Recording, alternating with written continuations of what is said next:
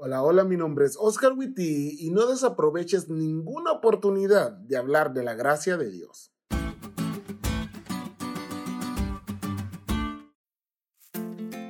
Hace unos años atrás iba en el transporte público y tenía mucho tiempo libre, así que empecé a platicar con la persona que llevaba al lado. Hablamos de mi país y del suyo, de la familia, las costumbres y la gastronomía. Y de repente empezamos a hablar de Jesús. Me preguntó a qué iglesia iba. Yo le dije que era adventista y se notó interesado. Me dijo que estábamos equivocados en nuestra manera de interpretar la gracia y el evangelio. Muy mala manera de introducir el tema. Yo le pregunté que por qué, y él me dijo que la razón consistía en que los israelitas tenían la ley, sin la gracia. En cambio nosotros tenemos el evangelio, con la gracia. En cuanto entra el evangelio y la gracia, la ley es abolida y por esa razón, nosotros que guardamos la ley estamos mal. Yo lo quedé viendo y le dije, usted está equivocado en su manera de interpretar la gracia y el Evangelio, porque el pacto de Dios siempre ha sido un pacto de gracia. Cuando yo leo Deuteronomio 9:27 que dice, no por tu justicia, ni por la rectitud de tu corazón entras a poseer la tierra de ellos, sino por la impiedad de estas naciones. Jehová tu Dios las arroja de delante de ti, y para confirmar la palabra que Jehová juró a tus padres, Abraham, Isaac y Jacob, no veo más que gracia por todas partes. Estaban entrando a la tierra prometida no por sus obras, sino porque Dios estaba siendo fiel a su promesa.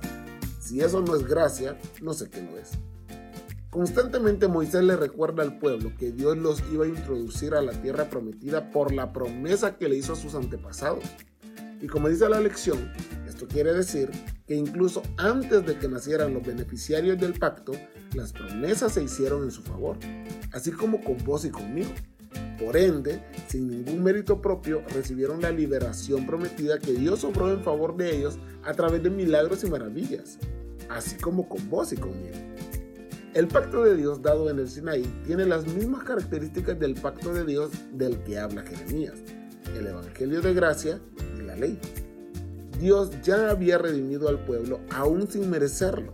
Esas son las buenas noticias. Pero les da la ley para que puedan vivir en una relación salvífica con el Dios que los había salvado.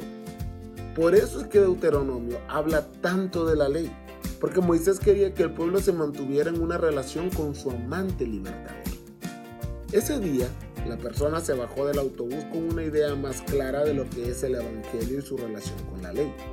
Y espero que después de haber escuchado este podcast, vos también.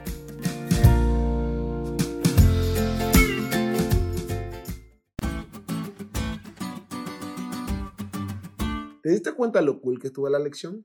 No te olvides de estudiarla y compartir este podcast con todos tus amigos. Es todo por hoy, pero mañana tendremos otra oportunidad de estudiar juntos.